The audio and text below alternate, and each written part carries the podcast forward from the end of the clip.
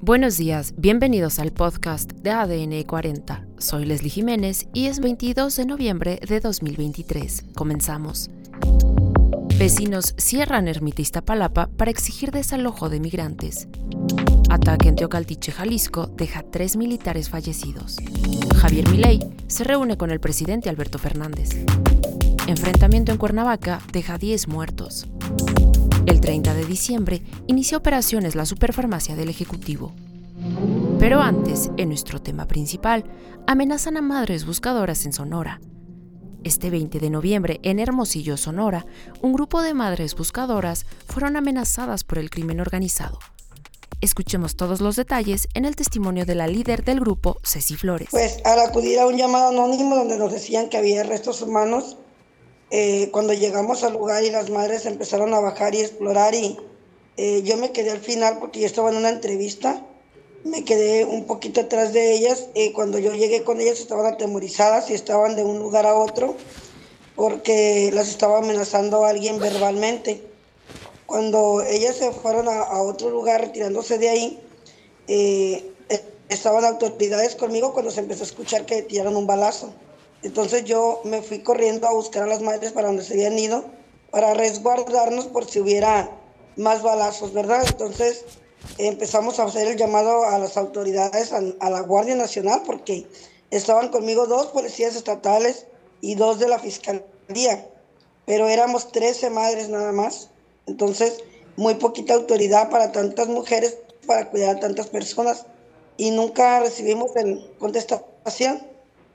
Entonces, eh, nosotros hicimos un llamado a las redes para etiquetando al gobernador para ver si así alguien pues nos escuchaba o nos atendían la llamada que estábamos haciendo, pero igual la Guardia Nacional nunca llegó en ningún momento y nosotras nos retiramos de ese lugar y seguimos la búsqueda haciendo la localización de los cuerpos.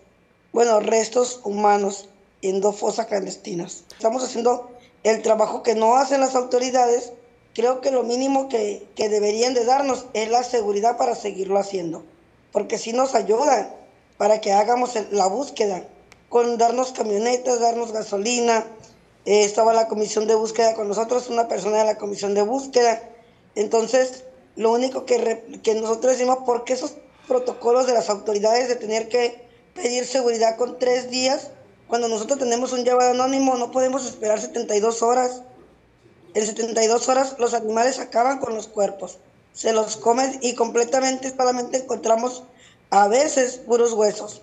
Entonces, eh, por eso nosotros decimos, ¿por qué ese afán de ellos de querer que con 72 horas de anticipación metamos oficios y a ver si pueden acompañarnos? Cuando no les cuesta nada ir unos elementos a acompañarnos. Hay muchísimos elementos en Hermosillo. El por qué negarnos esa seguridad si a la Guardia Nacional la respetan mucho los delincuentes, se puede decir. A dos policías estatales y dos de la Fiscalía, la verdad que para ellos no es nada porque no respetan. Nos dimos cuenta el día de ayer que delante de las autoridades ellos echándole grito a las madres. Entonces, no hay respeto para esas autoridades, por lo menos eh, deberían de darnos a las autoridades que ellos sí respetan. Hay Guardia Nacional, hay Sedena y hay Marina. ¿Por qué no, darnos una, uno de esos elementos para que nosotros salgamos a gusto a hacer el trabajo que no hacen las autoridades? Porque no lo hacen de verdad. Tenemos que hacerlo nosotras.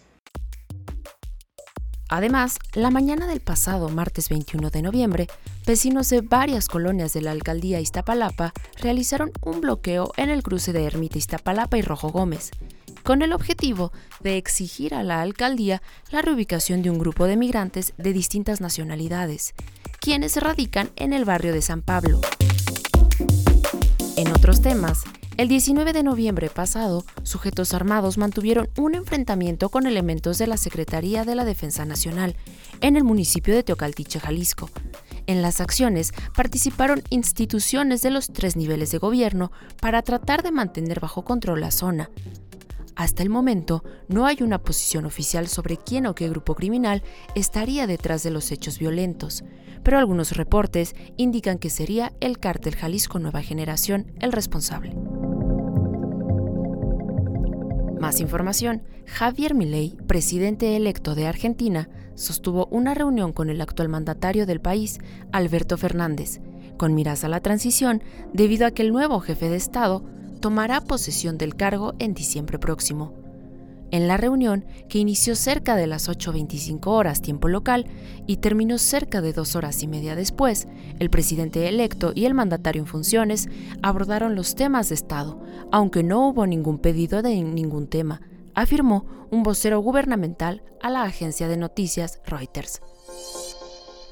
Por otro lado, en Cuernavaca, Morelos, 10 personas muertas, entre ellas dos policías y tres heridos, es el saldo que dejaron un enfrentamiento y persecución entre policías y civiles armados en diferentes colonias de la ciudad de la Eterna Primavera. En conferencia de prensa, la secretaria de Protección y Auxilio Ciudadano de Cuernavaca, Alicia Vázquez Luna, informó que los hechos iniciaron cerca de la medianoche del domingo en la colonia Alta Vista, donde sujetos a bordo de dos camionetas y una motocicleta agredieron a balazos a hombres que estaban bebiendo en vía pública. En ese lugar quedaron dos cuerpos sin vida.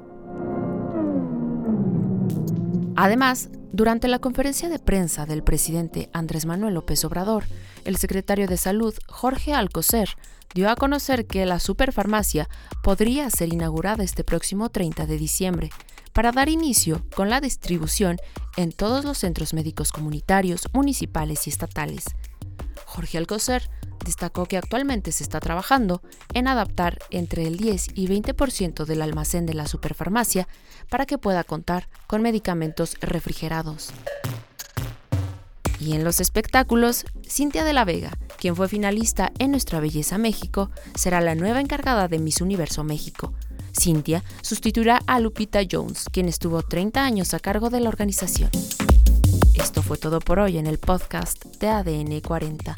Soy Leslie Jiménez y recuerda seguir a ADN 40 en Spotify, Apple o tu plataforma de audio favorita.